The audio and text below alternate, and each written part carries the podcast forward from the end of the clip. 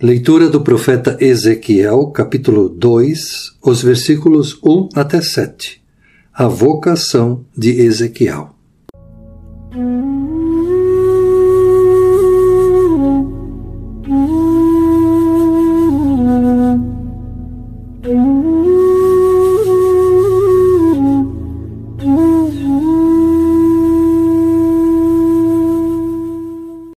Esta voz me disse: Filho do homem, põe-te em pé, e falarei contigo.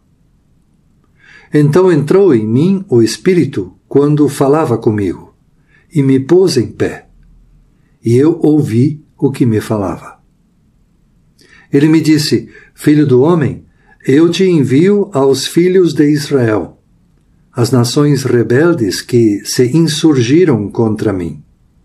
Eles e seus pais prevaricaram contra mim até precisamente ao dia de hoje.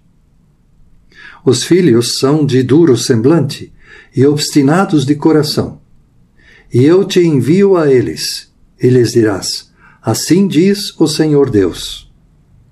Eles, quer ouçam, quer deixem de ouvir, porque são casa rebelde, hão de saber que esteve no meio deles um profeta. Tu, ó filho do homem, não os temas, nem temas as suas palavras, ainda que haja sarças e espinhos para contigo, e tu habites com escorpiões. Não temas as suas palavras, nem te assustes com o rosto deles, porque são casa rebelde.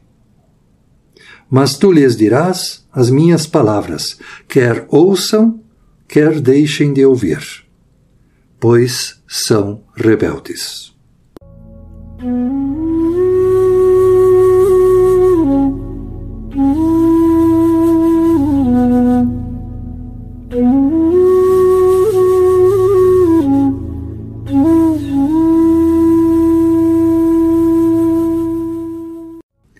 Que a graça de nosso Senhor Jesus Cristo, o amor de Deus, nosso Pai, e a comunhão do Espírito Santo estejam entre nós. Amém. Estimados e estimadas radiovintes, quando as coisas não dão certo, você desanima e larga de mão? Ou você é persistente? Os textos bíblicos que nós ouvimos hoje, eles se referem a esses momentos em que as coisas boas não dão certo. O Evangelho de Marcos, por exemplo, nos falou de Jesus, que foi rejeitado em sua própria terra, onde vivia com sua família e onde era conhecido desde pequeno. Em Nazaré, Jesus não consegue fazer nenhum milagre por conta da incredulidade das pessoas. Também o profeta Ezequiel é enviado a um povo de duro semblante e obstinados de coração, que não dará ouvidos à mensagem do profeta. Vejamos o texto do profeta Ezequiel. No capítulo 1, ele tem uma visão.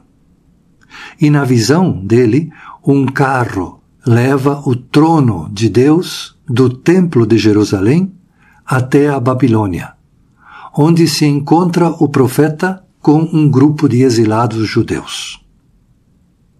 No ano 587 a.C., o rei da Babilônia invade pela segunda vez a Jerusalém, destrói toda a cidade e depois de roubar os utensílios do templo, ele destruiu também o templo de Jerusalém. Uma pequena parte das pessoas ficou em Jerusalém, mas a grande parte foi levada presa para a Babilônia. Eles tinham perdido tudo o que tinham.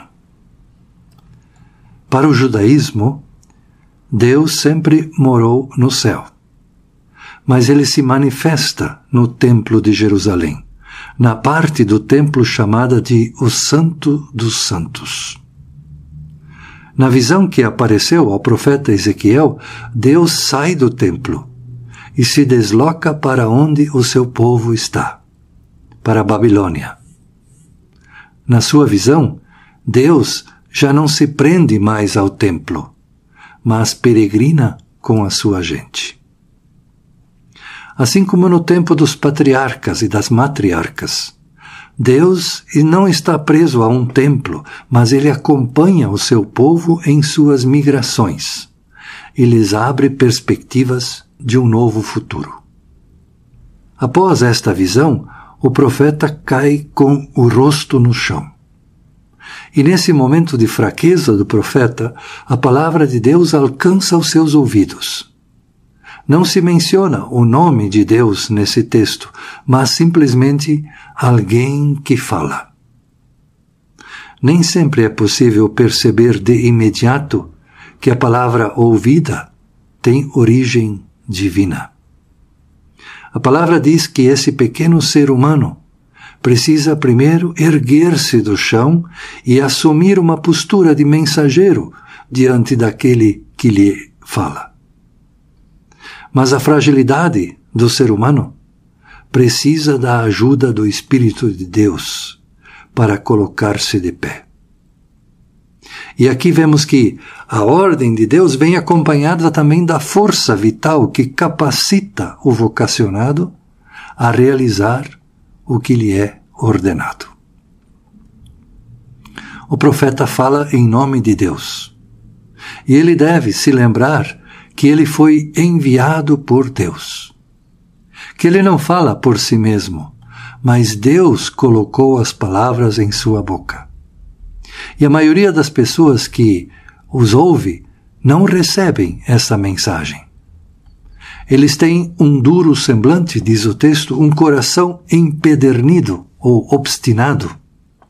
É um povo sem empatia, sem simpatia, sem solidariedade, um povo que havia se fechado em si mesmo. Se uma pequena parte dos exilados entendia que a destruição da cidade e do Templo de Jerusalém não foi mera casualidade, mas foi consequência da própria maldade dos pecados do povo. Uma grande parte dos exilados, no entanto, não pensava assim. Essa grande parte achava que Deus tinha falhado, pois era sua obrigação, a obrigação de Deus, proteger o seu povo. O fato de terem perdido tudo o que tinham era sinal de que Deus os abandonou. Para uma grande parte dos exilados, foi Deus que falhou ao não proteger o seu povo.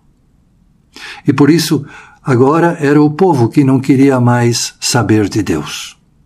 O povo exilado se comportava como o filho mimado, que pensa que os pais têm a obrigação de se sacrificar por seus filhos, de dar-lhes tudo o que eles quiserem, pois os filhos não pediram para nascer. Ainda hoje, muitas pessoas dizem que a função de Deus é nos proteger, não deixar que nada de mal nos aconteça. Deus deve estar ao nosso serviço nós o adoramos para que ele nos sirva. Se algo de mal nos acontece, ou se o que queremos da vida demora em acontecer, então dizemos que Deus falhou conosco. E muitas pessoas preferem acusar Deus e por isso não querem mais saber de Deus. Aí essas pessoas abandonam a igreja e até trocam de Deus. É para pessoas assim que o profeta Ezequiel é enviado. E ele é animado para não desesperar diante da oposição que o espera. A mensagem do profeta vai se confrontar com palavras acusadoras, com rostos desaprovadores. Vai parecer que o profeta está vivendo no meio de espinhos e escorpiões. Mesmo assim, não temas, diga-lhes tudo o que eu mandar, quer eles deem ouvidos ou não. Apesar da rebeldia desse povo, Deus mantém a sua fidelidade com eles. Deus vai atrás do seu povo. Ele vai em busca dos pecadores. Por isso, ainda que uma pessoa tenha se afastado mil passos de Deus, basta um único passo para trás para encontrar outra vez a Deus e ver que Deus nunca deixou de acompanhar esta pessoa que dele se desviou. Hoje nós sabemos que Deus não apenas enviou profetas, mas em Jesus Cristo enviou o seu próprio Filho ao mundo, não para julgar o mundo, mas para salvá-lo, diz o Evangelho de João, capítulo 12, versículo 47. O pastor Olmiro Ribeiro Júnior escreveu um poema sobre um profeta moderno. E ele conta a seguinte história nesse poema. Um profeta moderno, entristecido com a maldade e com a perversão da humanidade, pede demissão a Deus. Ele não quer mais falar sobre o seu Senhor às pessoas. Consequentemente, Deus interroga o profeta sobre as razões que redundaram em tal convicção. O profeta, indignado, responde: Senhor, como vou falar de um Deus que age como um pai e uma mãe, que cuida e protege, quando existe tanta fome, tanta violência, tanta morte? As pessoas se matam por matar, criminosos atormentam e executam as suas indefesas vítimas. A polícia pouco protege e, quando faz, mata os delinquentes para puni-los. As pessoas brigam, se ofendem, fazem inimizades por motivos banais. Pouca gente protege e respeita a vida que tu nos deste. Senhor, como vou falar do teu amor enquanto o egoísmo, a maldade são mais importantes que o teu amor? Como falar de amor a uma família que perde a sua única filha atropelada por uma pessoa embriagada? Ao namorado que vê seu amor assassinado por uma bala perdida? A mãe que presencia o suicídio do filho por overdose? Como posso falar do teu amor, da tua misericórdia e do teu perdão, ó Deus? Se os países ricos oprimem, lançam bombas, devastam com guerras os países mais pobres, apenas para explorar os bens naturais. Como falar de justiça e de misericórdia para uma mulher que viu o seu marido ser preso por ter roubado comida?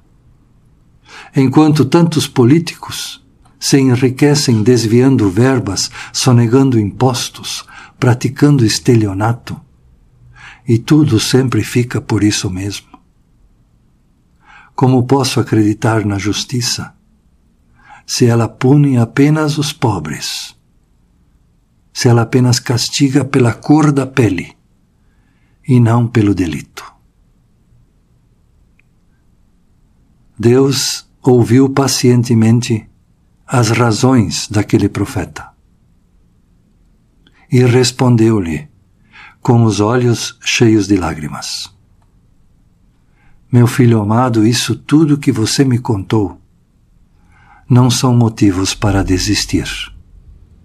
Justamente por essas coisas que você necessita continuar falando do meu amor às pessoas para que elas possam viver do e no meu amor, libertas do egoísmo, da indiferença, que infundem tanto mal.